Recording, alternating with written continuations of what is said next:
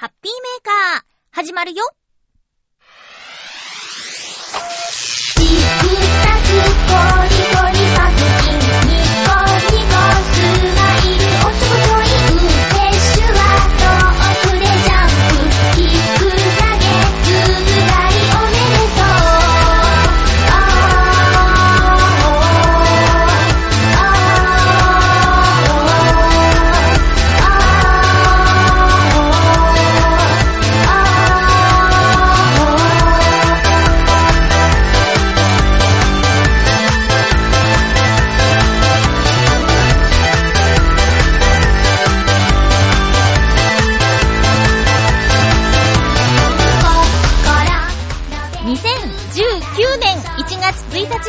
のハッピーメーカー。この番組は、ハッピーな時間を一緒に過ごしましょうというコンセプトのもと、ちょわへよ .com のサポートでお届けしています。明けましたおめでとうございます。最後まで1時間、よろしくお願いします。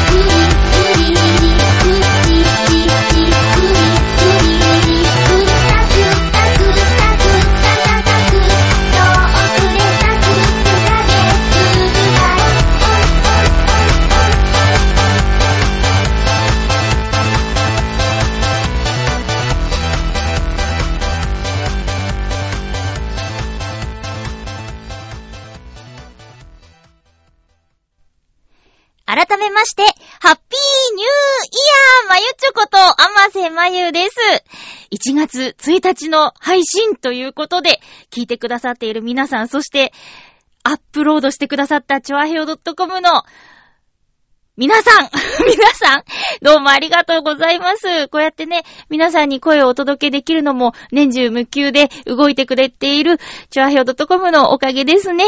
ありがとうございます。今回は、まあ、年明け前の収録ではありますが、皆さんにね、テーマトーク、来年のお話、まあ、今年のお話、2019年のお話をテーマにして送ってくださったり、冒頭に新年の挨拶をつけてくださったり、本当にみんなで作っているハッピーメーカーだなと思います。えー昨年はね、ちょっと時間を短くしたりとか、いろいろとありましたけども、2019年、えーできるだけ1時間放送で頑張っていきたいなと思っています。よろしくお願いします。えーと、新年一発目。なんか、クリスマスが、こう、配信日だと、こう、イベントが、こう、重なるっていうね。まあ、カレンダー上そういうことになってるんですけど、街はすごいなと思うのが、クリスマスの装飾からもう急に、おことの似合うような装飾に変わるっていう、あの切り替えのタイミング、本当に早いなと、毎年驚きますね。ハロウィンの終わりからのクリスマスっていうのもすごいなと思うんですけど、このたった一週間の間に、クリスマス、まあ洋のものから完全に和のものに切り替わる。もう本当に日本の面白いところだなって思うんですけれども。皆さんどんな年末年始を過ごす予定ですか？たくさんの方は、だいたい、どうなんだろう？4日ぐらい、4日が仕事始めっていう方が多いんですかね。それとももう、曜日の並び的に6日まで休んじゃおうかなっていう会社が多いんですかね。まあ私も、あの、例年のごとく変わらず、えー、大晦日だけは、職場のみんながお休みで、もう、高級の関係上、元旦から勤務開始っていうことで、仕事納めしたけども、翌日の夜にはまたレッツゴーっていう。まあ、サービス業なんで、皆さんが休みの時忙しいっていうのはね、しょうがないことなんですけどね。だから、今年は、あのーちょっとでもお正月気分を味わいたいな、ということで、えーおせちをね、奮発して買っちゃいました。まあ、近年、ちょこちょこっとこう、ちくわ。ちくわ？違うわ。かまぼこ。何？かまぼこ買ったりとか、えー、筑前煮あたりはね、作っちゃうんですけど、あとお雑煮作ったりとかっていうぐらいで、あんまりなんかおせちをしっかり食べるっていう年があまりなかったんですけど、今回はね、えーラジオショッピングにハマってしまったということもありまして、がっつり三段重をね、三段のお重のセット、えーっと、冷凍で届いて、まあ、解凍していただくっていう、そういうおせち。梅宮達夫も絶賛みたいな、そんなおせちを買ったので、えーこの配信がされて数時間後ですかね、元旦の朝食べようかなと思います。おせちって私結構ね、好きなんですよ。なんか味とかそういうんじゃなくて、味ももちろん美味しいのたくさんあるんだけど、ダジャレが面白いなと思って、まあ、どれもこれも縁起いい風に、いい風に捉えて解釈して、なんか楽しいじゃないですか。うん。で、えー、岡山にいた時は、知らなかったもので、それもね、確かハッピーメーカーきっかけで、おせちのもの、おせちで食べるものを一つずつ持ち寄ろう企画を、確かゆっこちゃんと一緒にやったんですよ。で、その時に、あの、変わってるなと思って選んだのが、チョロギっていう赤い渦巻き貝みたいな形のもので、食感はね、うーん、シャキシャキ。確かシャキシャキだったと思うんですけど、お漬物っぽいちょっと酸っぱいような味がする赤い食べ物をね、持ってきて、で、チョロギは、チョロギ、チョロってことで、えー、長生きをする、しますようにっていうことで食べるらしいです。そんな、なんか、感じで、ダジャレ、あとは、語呂合わせみたいなね。数の子は子宝に恵まれるようにっていう、なんかあったりね。うん。昆布は喜ぶ。これ結構好きなんですけど、好きなんだけど、食べるのはあんま好きじゃないんだよね。喜ぶは。喜ぶっていう、こう、語呂はとっても好きなんだけどな。皆さんもおせち食べましたか？食べますか？まさかこの放送、元旦になってすぐ聞いている人なんて、え、どうなんだろうね。いるのかな？いてくれたらもうめちゃくちゃ嬉しいけど、年越し関連の番組とか、まあそれはテレビに限らずラジオでもいろいろやってると思うから、そんな中でこのハッピーメーカーを一番に聞いてくれるっていう方が、もしいたとしたらほんとすごいことでありがとうございます。まあまあ、あの、いつ聞いてくれててもいいんですけど、えーおせちとか食べましたか？食べますか？えーなんか好きなおせちの、えーメニューがあったら、またね、ラジオにメールを、ハッピーメーカーにメールを送ってくれたらいいなと思うんですけれども、うん。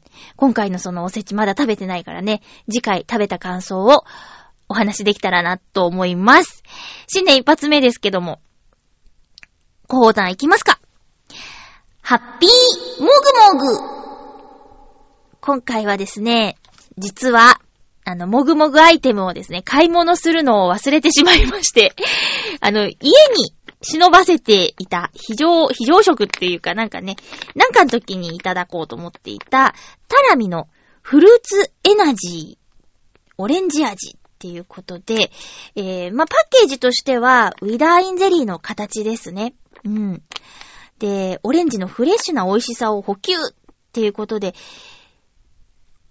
ビタミン、マルチビタミン、1食分6種類を配合していますっていうことなんですけど、まあ、風邪をひきやすい季節、やっぱビタミンをね、摂取して免疫を上げようみたいなこともあっていいんじゃないでしょうか。こう、もぐもぐなのか、ごくごくなのか、微妙なところなんですけど、いただきたいと思います。なんかね、こう、緊急で、空腹を満たさなきゃっていう時とかはね、ウィダインゼリー結構食べるんですよ。収録前とかね。なんか、なんか入れないと、お腹が鳴りそうだけど、ゆっくり食べる時間ないなとか、そういう時はね、いただくんで、この形のものは食べ慣れてるというか、たまにいただくって感じなんですけど。えー、オレンジ味いただきます。うん。うーん。うん。うんうんうん。最初、なんか、あれこれ、ごくごくだったかもっていうぐらい、オレンジの果汁が入ってきたんですけど、その後、なかなかこう、ぐーって押さないと出てこない感じで、さすがタラミさんで、あのー弾力のあるゼリーがその後出てきますね。今にすごい音しちゃったような気がする。ブシューって言っちゃった。もう嫌な音。美味しゅうございます。なんか、すごく、酸味というか、酸っぱいって感じがして、ビタミンを感じますね。皆さんもう寒いね。誰だ、暖冬って言ったのは。風邪ひかないように気をつけましょう。ということで、タラミのフルーツエナジーオレンジ味をい、いただきました。もぐもぐしました。それでは、えー、どうしようかな。お便りに行く前に、年末のお話になっちゃうんですけどね。えー私、あのー2018年は、あまり、こう、人と会うっていうのが、なく、なくって、年間通してゆっくりおしゃべりしてないなっていう、お友達がいることを、あ、ちょっと、会っとかなきゃと思ってね、この一週間、こう、会わなかった分を取り戻すかのように、人と会ってきて。で、やっぱり、こう、面と向かってね、ゆっくりおしゃべりする時間は、いいもんだなーっていうふうに思ったんですよ。で、えー会社で以前一緒に働いていた人と会って、で、そうですね。まあ、会社つながりが多かったかな、今回は。うん。なんか、仕事終わりで、のんびりして帰るっていうことがちょっと少なかったから、もう、仕事終わったらもうすぐ、ダッシュで帰宅みたいなことが多かったんで、なんか交流する時間もあまりなかったのをちょっと取り返したいなみたいなのがあって、会ってきたのが3人かなこう1週間での話ですよ。で、あとは、そう、これがね、お子さんを出産してから生まれたよって言って、ちょっと落ち着いた頃に会いに行って以来だから2年半ぶりぐらいに会った、えー岡山の幼馴染とかね、うん、が、まあ今もう職場復帰してお子さん保育園に預けてバリバリ働いてるんだけど、週に一度、旦那さんが見てくれる日があるんだって言って、で、その貴重な時間を私と会ってくれるのに使ってくれた感じなんですけど、なんか、やっぱね、出産してお子さんが生まれると最優先がお子さんになっちゃうからってなかなか会えなかったんだけど、まあ久しぶりに会って、もう前からなんだけどね、昔から私はその子に頭が上がらなくて、何かとお説教されちゃうんだけど、今回もまあまあ、なかなかのお説教されましてね。将来をどう考えているの？みたいなこととかをね、コンコンと言われてね。まあいいんだけど、そういうポジションだから。うん。で、また、えっと、1、2、3、4、5人目の方にその、また怒られちゃったって話したら、まあまあ、いいんじゃない？みたいな。それを、こう、怒られちゃった話をして、盛り上がるみたいな。ということで、えー、一週間のうちに5人の人と、割とがっつりとおしゃべりをしてきましたね。で、中でも、今朝、大晦日の朝、会った、職場で以前一緒のチームで働いてた女の子なんですけど、えーっと、4個、5個ぐらい年下の子かな？うん。なんかね、普段、あまり、こう、人と交流するっていうことに興味がないというか、えー全然一人でも、あの、いろいろやることあるんで、みたいな、クールな、かっこよく言うと、クールな、あの、女子なんですけどね。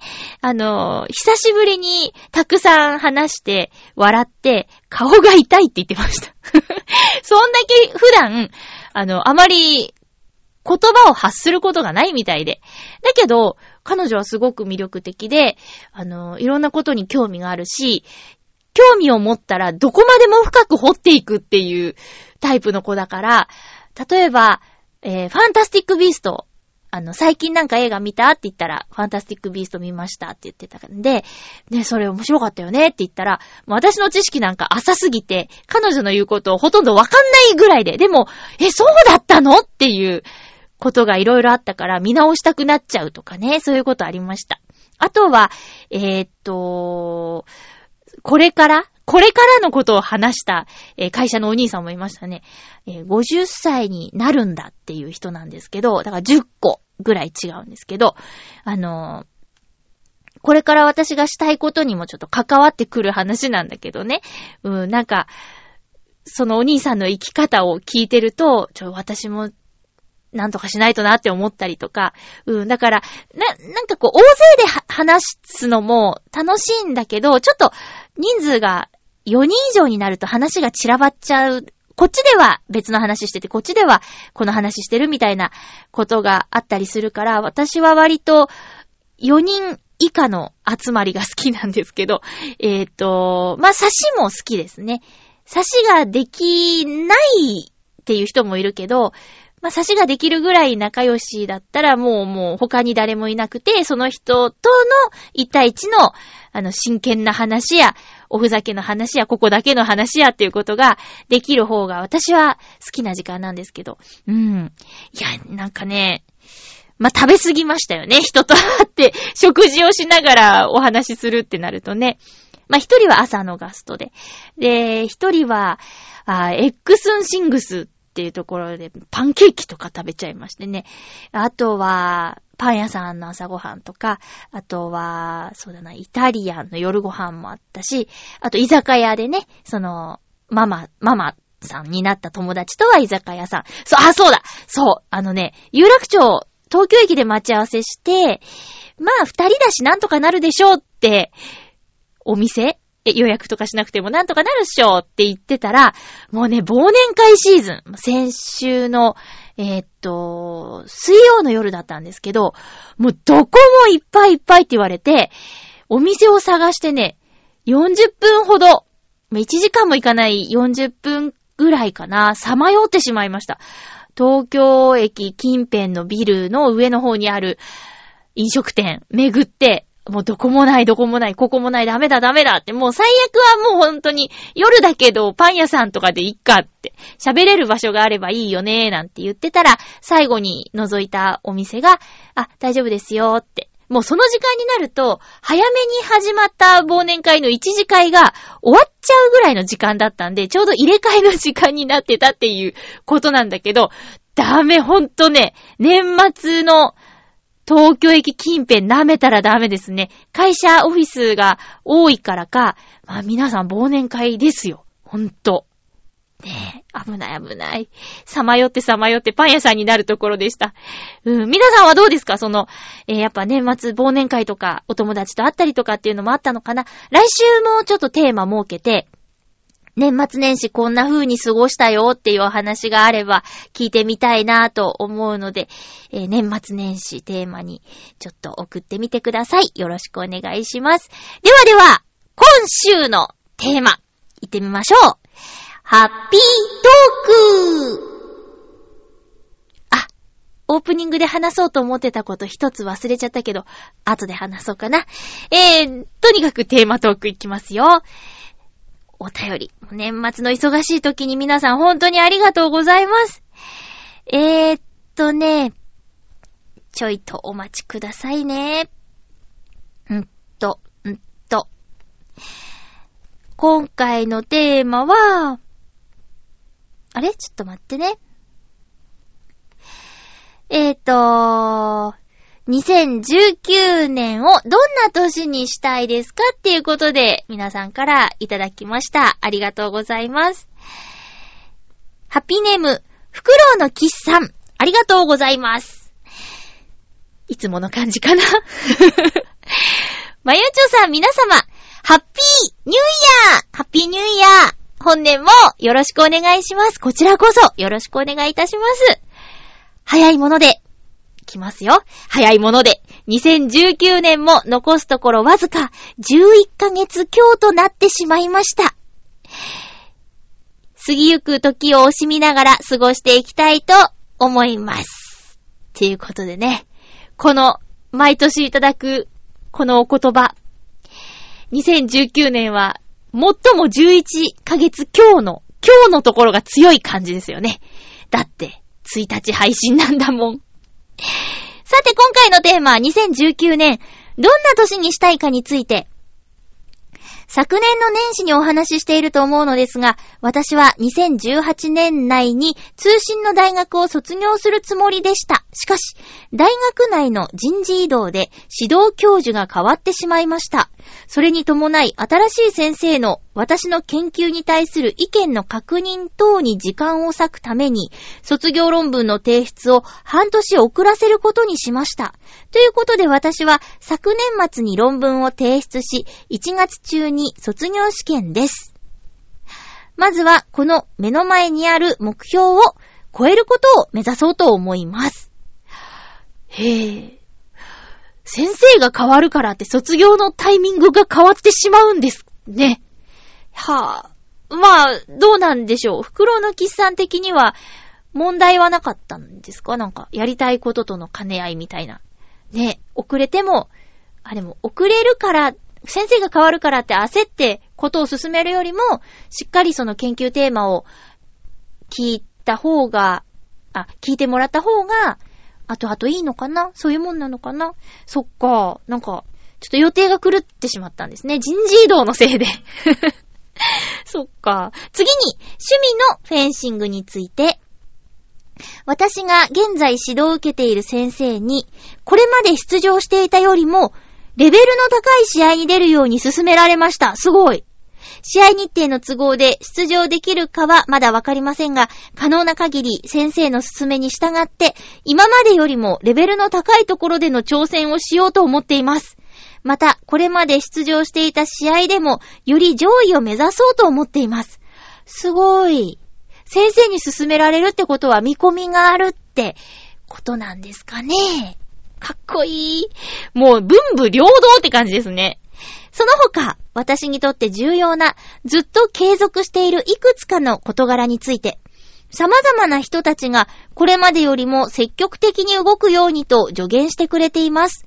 このように書き出して振り返ってみると、周囲の人たちには私が私を甘やかしているように見えているということを痛感させられます。おー、きっと私自身気づかぬ間に感性を錆びつかせ、自分を甘やかせてしまったのでしょう。しまっていたのでしょう。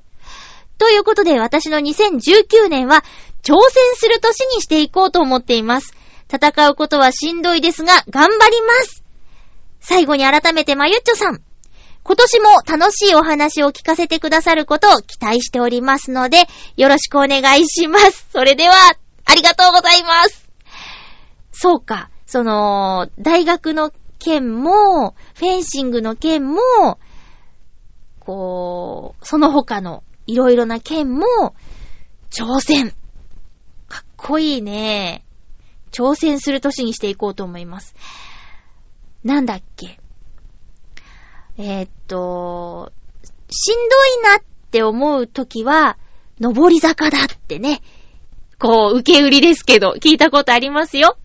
なんか、何にも感じないときは、こう平坦な道を、平らな道を歩いてて。で、楽なときは、下り坂です。もう、下り坂もすごい急だと足に負担がすごい来るけどね。だから、あ、ちょっとしんどいなっていう時は、こう、上昇しているんだっていう風に考えると、あ、なんか、今よりも、あの、景色のいいところに向かって歩いてるんだなって思うと、それもまた、楽しみが増えるというかね。これ頑張った先に見える景色が楽しみになるなっていう感じで、頑張っていきましょう私も頑張るうん。えー、楽しい話ができるようにね、ちょっとそうですね、いろいろ私も挑戦、挑戦、うん、そうですね。後で私の話はしようかな え、袋のキスさんありがとうございます。すごいよ、本当に。ま、ちょっと私よりお兄さんでしょ？それでもこう挑戦をし続けているっていうところがね、かっこいいし、で、自分でやることもだし、先生に勧められたりっていうことも、周りの人ももっと上があるんじゃないかって見てくれてるってことでしょ？それで、最後のね、いろいろなことっていうのも、周りのね、人たちが積極的にやってみたらって声かけてくれるってことは、うん、まだまだフクロウくんはいけるよなんてね、思ってるってことだからね。それもすごいよ。周りの人からもそう見られて、自分でも上昇志向があって、どこまで行ってしまうんだって感じだけどね。まあまあまあ、人生はゴールとかね、こう自分で決めたらそこまでになっちゃうから、どこまでも突き進んで、頑張ってくださいね。ありがとうございます。今年もよろしくお願いします。えー、袋の騎士さんでした。続きましては、ハッピーネーム、青のインプレッサさんです。ありがとうございます。まゆちょさん、新年明けましておめでとうございます。おめでとうございます。昨年はいろいろとお世話になりました。本年もよろしくお願いいたします。よろしくお願いします。お世話した？してない、してない、なんもしてない。もう、ね、こちらこそですよ、だって。お便りくださって。うん。番組助けてくれてるんだからね。ありがとうございます。本年もよろしくお願いします。さて、2019年は、ごめん、笑っちゃう、笑うとこじゃないんだけど、うん。さて、2019年は、例のカメラ屋さんの彼女と進展があればいいな。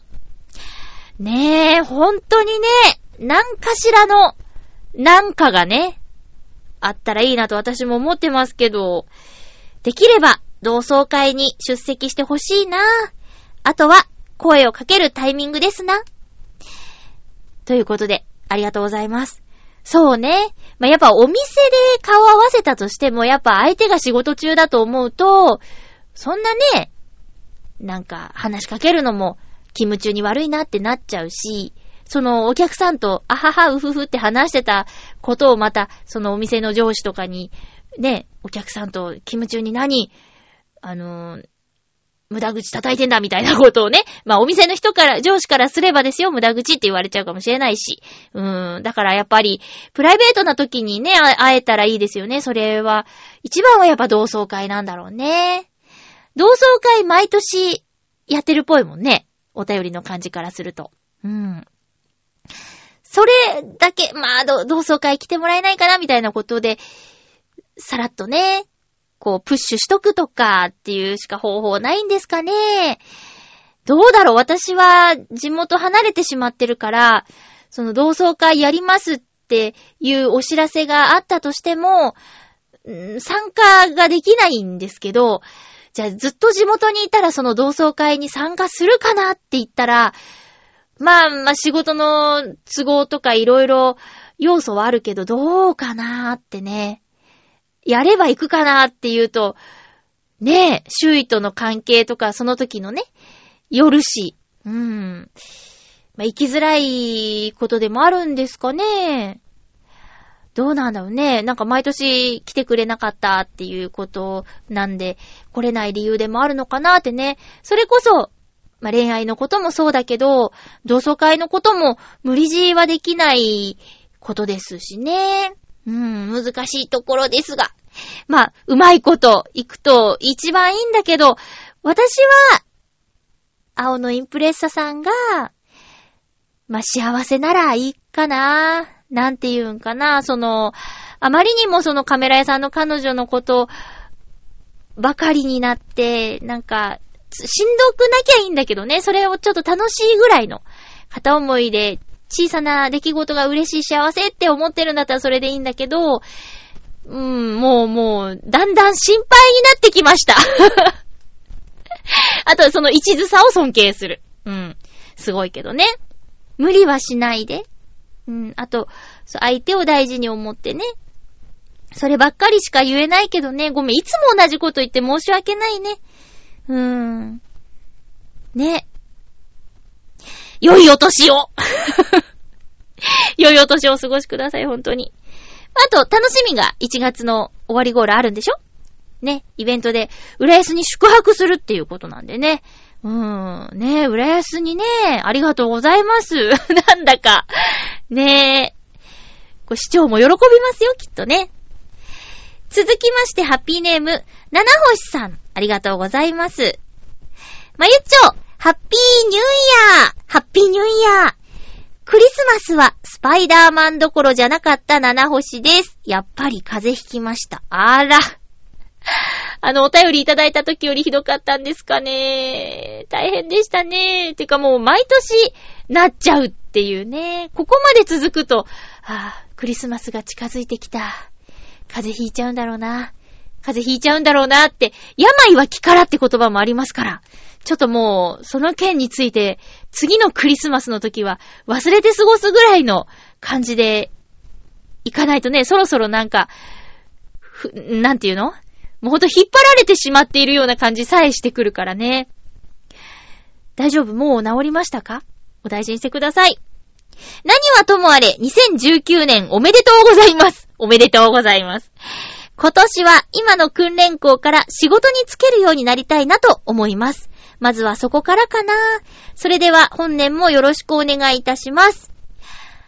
お便りありがとうございました。本年もよろしくお願いいたします。そうですね、今学校通ってて、いろいろ教えてくれるんだっけ？ね。うん。なんか、七星さんも前向きに、いろいろと勉強されてるっていうところを尊敬しますよ。なかなか大人になるとね、もう学ぼうとかいう気にならない人もいっぱいいると思うんですけど、ハピーメーカーのリスナーさんは、向上心があるね。すごいです。皆さんのそういうところに刺激されるし、あ、そうかって私も頑張らなくちゃって思うんだよね。いやいや、ちょっと、スパイダーマンどころじゃない。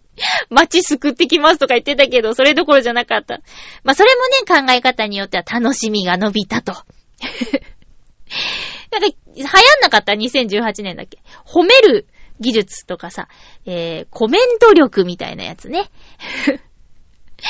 そういう啓発的な本をね、たくさん読みすぎて、どうしたらいいかわかんなくなっちゃった友人がいるんでね。あんまりにもあれもこれも読むとちょっと大変なことになっちゃいそうなんですけども。えー、七星さんはほんと、あのー、就職ね、頑張って、叶えましょう。2019年、とりあえずそこから。何月ぐらいに、その、試験が受けられたり、就職試験が受けられたりするんですかね。今、学校通ってるってことなんですけど、な、やっぱ春目指してる感じなんですかね。就職のタイミングね。まあ、仕事が決まったらいろんなことがくるくる動き出しそう。あの、新しい人間関係とかね。あと、まあ、安定した収入とかがあれば、その趣味に費やすっていうこともまたね、映画いっぱい見たりとか、本読むのも好きでしょ七星さんね。そういうことに使えるから、どんどんどんどん世界が広がって、いいことがたくさんあると思って、今、ちょっと踏ん張り時なのかもしれないけど、頑張って、行きましょう。うん。いやいやいやいや、すごい皆さん、ほんとお勉強してる方が多い。七星さん、ありがとうございました。えー、2019年こんな年にしたいっていうことなんですけど、私は2019年に40になりますね。ははははは、ついに。あー、嫌だーとかじゃなくて、やっばっていう感想ですかね。もうだって、大人っていうか。ねえ、なんて言ったらいいんでしょう。私ね、この間、指摘されて気づいたんだけど、よく走ってる。うん。走るって言っても全力ダッシュじゃないよ。なんとなく、早足ではなく、ちょっと走ってる。うん。まあ、今寒いからっていうのもあるから、そう外から早く家の中に入りたくて、外での移動時にタンタンタンタンタンタンタンタンみたいな、走ってんだけど、うーんと、その私が走ってるのを見かけた友人が、あんまり40の女性走んないよね、みたいなことを言うんですよ。で、あ、確かにってあんま見ないし、なんかの番組で、うん、嵐の松潤さんかなが、なんか、僕は、走ってる女性が好きじゃないって言っててね。で、理由が、なんか、あのーこう、ちゃんと、うーん、準備ができてない人みたいに見えるって。あ、余裕がない人に見えるって、その時言ってたかな？余裕がないって言ってたかな？だって、余裕を持って出かけてれば、走ることなんてないでしょう、みたいなこと言ってて。だから、余裕がなく出かけるってことは、ちゃんとしてない人みたいな風に思っちゃって、走ってる人があんまり好きじゃないって、あ、松潤さんじゃなかったかな？あと、もうそれと合わせて、そのヒールの女性が走ってると、危なっかしくて、心配で嫌だとも言ってたの。心配もあるし、その、なんか、余裕がないところが、準備がちゃんとできてないっぽいところがあんまりどうかなと思う。大人の女性としてどうかなと思うって言われてたんだけど、ぐさっ ですねっていうね。うん。な、なんかね、走っちゃうんだよね。ててててててって。で、その、指摘されてからは、つい走ってる時に、あ、ほんとだって 思うようになって。でもやっぱ四十だからね。四十って言うとなんかすごいおおばさんみたいに聞こえるな。40だから。なんだろう。雰囲気で、四十より40って言った方がなんかポップに聞こえるね。私だけかな？で、私は5月生まれなんですけど、ちょうどあの、言語が変わって、40に、あ、40に なるんですよ。なんか、それのおかげで、ちょっと、こう、気持ちも新たに感がさらに強くなってってね、私。で、その2019年、40になる、で、言語も変わる、このタイミングで、私は、私が立てた目標は、今度こそ断捨離っていうね。何度か挑戦してるんですよ。物を減らそう。綺麗なお部屋を作りたい。シンプルライフ。目指せシンプルライフっていうのをね、こう、ちょっとお休みいただいて、断捨離してきますみたいな感じでお休み取って、やるんだけど、うーん、成功してない。全然成功してないんですよ。ただもう今回は本当に、年齢のことや、言語が変わることっていうのを絡めて、今度こそ、今度こそ本当にやりたくて、あの、タイミングのいいことに、大型で連休取れるタイミングが生まれまして、職場的にね、夜勤のお仕事を長期でお休みできるっていう時が、こう1月の下旬から2月上旬にかけてあるんですよ。その時に、バババって、勢いよくバババってやるために今、いろんなことを、ちょっと、なんていうか、計画を立ててるっていうか。例えば、あの、決めるとね、動きがしやすくなる、動きやすくなるので、えー、本を持つ量とか、あと、まあ、そうですね、本や、えー、DVD、ブルーレイ関係は、ここに入るだけにしようとかっていう、そういう、こう決めて、こうしようっていうことを今ね、いろんな本も読みながら検討中で、8割を、1週間で8割のものを捨てる技術っていう本読んだりとか、あと本当に必要なものと暮らす日々みたいな エッセイ読んだりとかして、ちょっと私の中の片付け魂を呼び起こしているところなんだけど、いや、今回は失敗したくないなっていうのが、まあ、一番の目標。それからもう、これも本当に申し訳ない。毎年言ってるんですけど、ダイエット。この間のね、健康診断で4キロ太っちゃったって言ったんですけど、まあ、とりあえずは5月までに、えー、5月に人間ドックを受けるんですけど、それまでに元に戻す。ぐらいの感じかな。まあ、でも、目指せマイナス5かな。元に戻す引く1ぐらいやりたいですよね。えー、なので、断捨離とダイエット。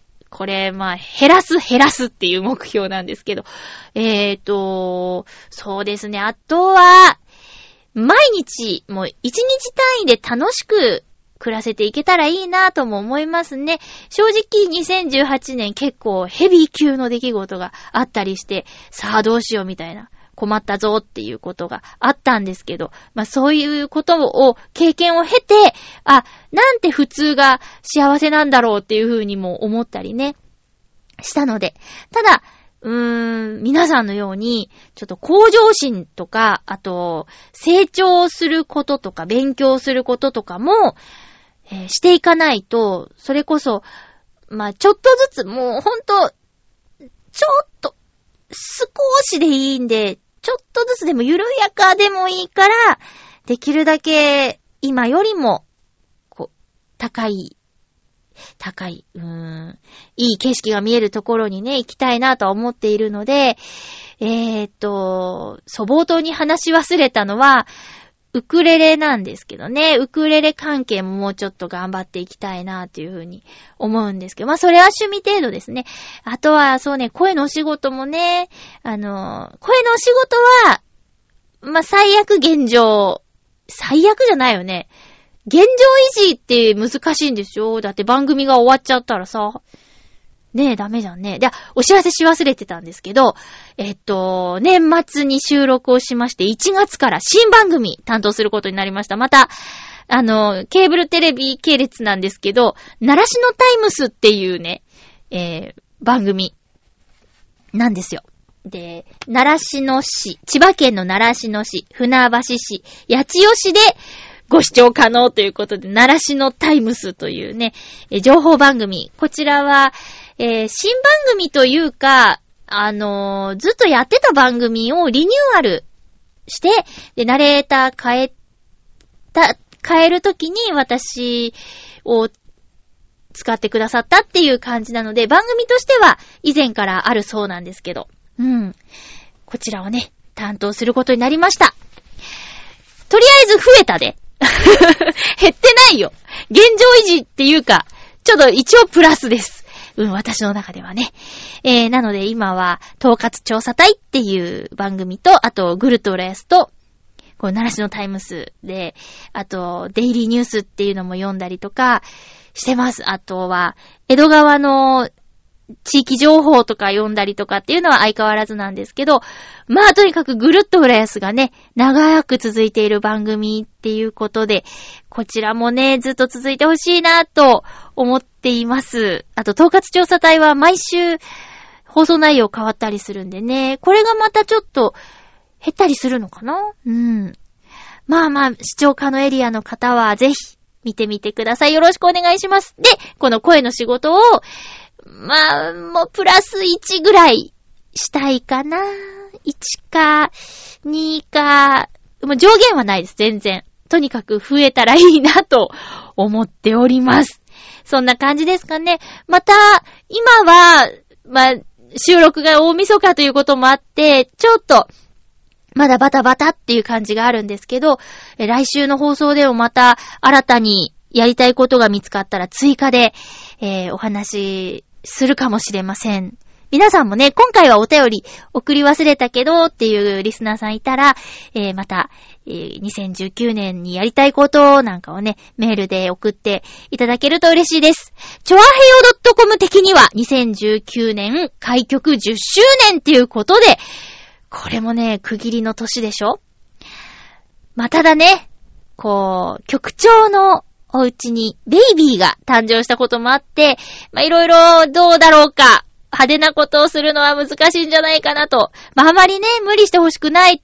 やっぱり、ベイビー一番に考えてほしいなっていうのがあるので、まあ、私たち、その、でね、何か、局長には承認だけで済むような何かができればいいんですけれども。うん。いくつかね、こんなのどうですかっていうのは提案しているので、まあ、返事待ちというか、ね。そんな感じなんです。だから、もしかしたら、何かしらあるかもしれないという、えー、開局日は、開局記念日は8月8日。なのでね、その夏あたりに、チョアヘヨ的に何か動きがあるかもっていうことで、えー、楽しみに軽めに楽しみに あまり大きな期待をせずに、チョアヘヨのホームページ等々でね、情報チェック、または、まあ、ハッピーメーカーでもお知らせしますし、一番情報早いのはイタジェラかなって思います。もうフライングすぎてさ、大晦日の配信なのに、明けましておめでとうとか言ってて、私ツイッターに書いちゃったよね。えー、って、冒頭の挨拶コラーって書いちゃったんだけど。まあ、そんなね、えー、何かしらの情報早いのは、いたじらかなって思ってますので、えー、今後とも、もろもろよろしくお願いいたします。以上、ハッピートークのコーナーでした。忙しい中、本当にお便りくださった皆さんありがとうございます。え、普通歌かな？届いているのでご紹介したいと思います。えー、っと、ハッピーネームブルーニさん、ありがとうございます。まゆちょ、ハッピーニューイヤーハッピーニューイヤーブルーニさんありがとうございます。まずは、ウクレレ動画100曲披露。改めて、おめでとうございますありがとうございますそう、冒頭に話そうと思ってたん、これ。そうそう、2018年のことだから。目標達成を知って、本当にすごいことをしたんだなと、興奮しちゃいました。いやいやいや、もう最後はバッタバタでしたね。ですから、私も決めました。お？やりたい勉強が一つあり、昨年はなかなか始められなかったのですが、まゆちょの頑張りを見て、まずは始めてみることからスタートしようと思います。在宅でもできるので、少しずつ少しずつ、この一年が明けた時にレベルアップできているよう頑張りたいと思います。まゆっちょ、そしてリスナーの皆さんに、この一年がいい年でありますように、ということで、ブユニさんありがとうございます。ここにもまた挑戦する人がおりました。そしてなんだか、ね。まゆちょの頑張りを見てなんて言われると、くすぐったいですけれども。いやいや、もし本当に、本当にあの動画がきっかけなんだったら、なんか、ね、う、嬉しいな。私が勝手にやっていたことで、誰かの背中を押すとか、何かを始めるきっかけになれてたんだとしたら、すごくね？なんちゃって。いやー、すごい。本当に、もう、七星さんもね、勉強してるし、袋のキスさんも、ブルユニさんもお勉強してて、本当にみんなが向上心あるから、私も何、何かやりたいなっていうふうに思うし、それが身の回りにもね、いるんですよ、もう頑張り屋さんが。今でもすごく頑張ってる。まあ年が一緒とか上とかの人でも。だから、やっぱり、人って、人を語るか、まゆちょ、おいーって。なんか周りにどんな人がいるかによって、変わってくるよね。うん。周りに、えー、どうでもいいじゃんっていう人が大勢いたら、うん、そうだよね、どうでもいいよねってなっちゃうし、これやってね、こうしてこれで、これが楽しかったんだよって生き生きしてる人がいたら、ああ、すごいね、いいね、そっちに行きたいなっていう風になるし、だからね、人との出会いって、本当に大切ですね。ねえ。そう、ウクレレ動画をね、こう、あの、リスナーの皆さんはどうでしょうか？見てくれていますか？あの、YouTube に、あませまゆっていう名前、私の本名で漢字で、いつものあませまゆっていうんで、あの、登録してあって、で、年明けから、年間100曲公開するぞっていうことで、挑戦してきたんですけど、正直12月に入った段階で、う、これは2018年度に変えようかな、3月まで延長させてもらおうかなって思うぐらい、まだまだやらなきゃいけなかったんですよ。20曲ぐらいあったかな、残り。ちょっとね、こう、本当はもうちょっと計画的にやるつもりだったんだけど、こう、一時できない時期とかが、まあ、自分のせいでね、あって。それで、おせおせになっちゃいました。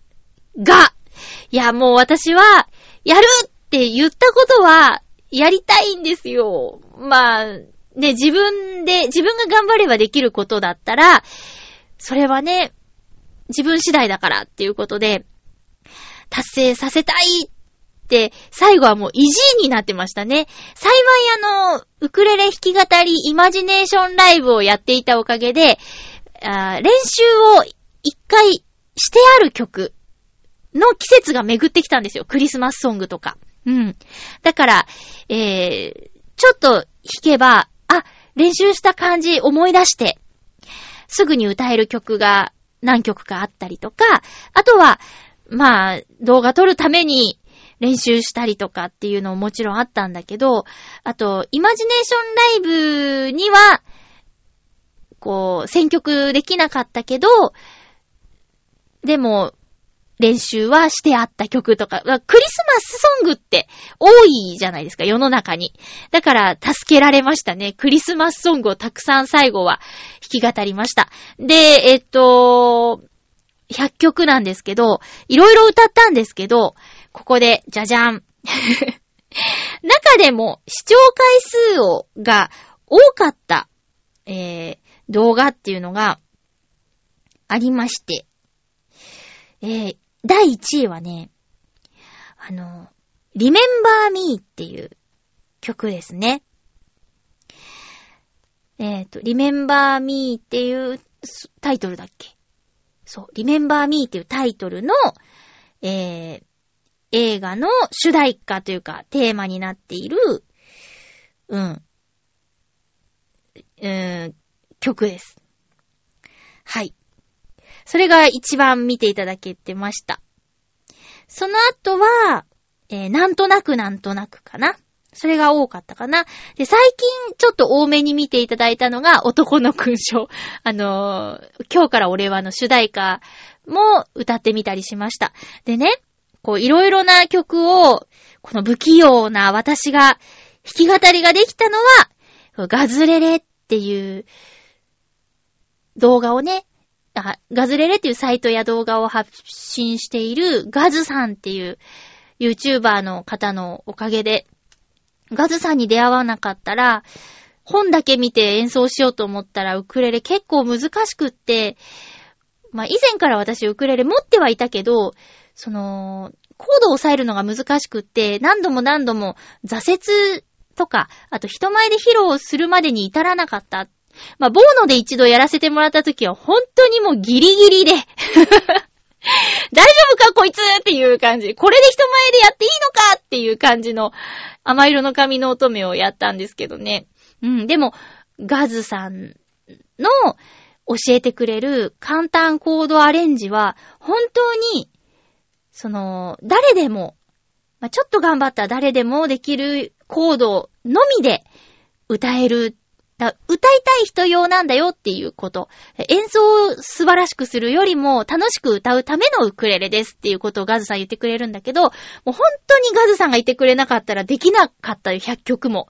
うん。で、まあ、今回すべてがガズさんのじゃなくて、やっぱり、えー、教本からも、教本っていうか、うーん、えー、ウクレレ本からもやったりもしてるんだけど、でも、もう、9割、8割9割ガズさんのコードです。なので、あの不器用なマユッチョがこんな風にできるんだったら僕にもできるかもとか、え息子や娘に進めてみようかなという方はぜひ、あの、ガズレレ、カタカナでガズレレ、ウクレレのレレですね。ガズレレで検索してもらえたら、もう本当に本当にできます。私のお友達も、あの、私きっかけで、やってみようかなとか、ウクレレ買ったよっていう人もいて、そうでしょ楽しいでしょっていう感じでね、広がっていったらなって。あ、そうね、2019年やりたいことは、ガズさんに会いたい。ガズさんあの、いろんなところで、えー、イベントみたいなこともやってるんですよ。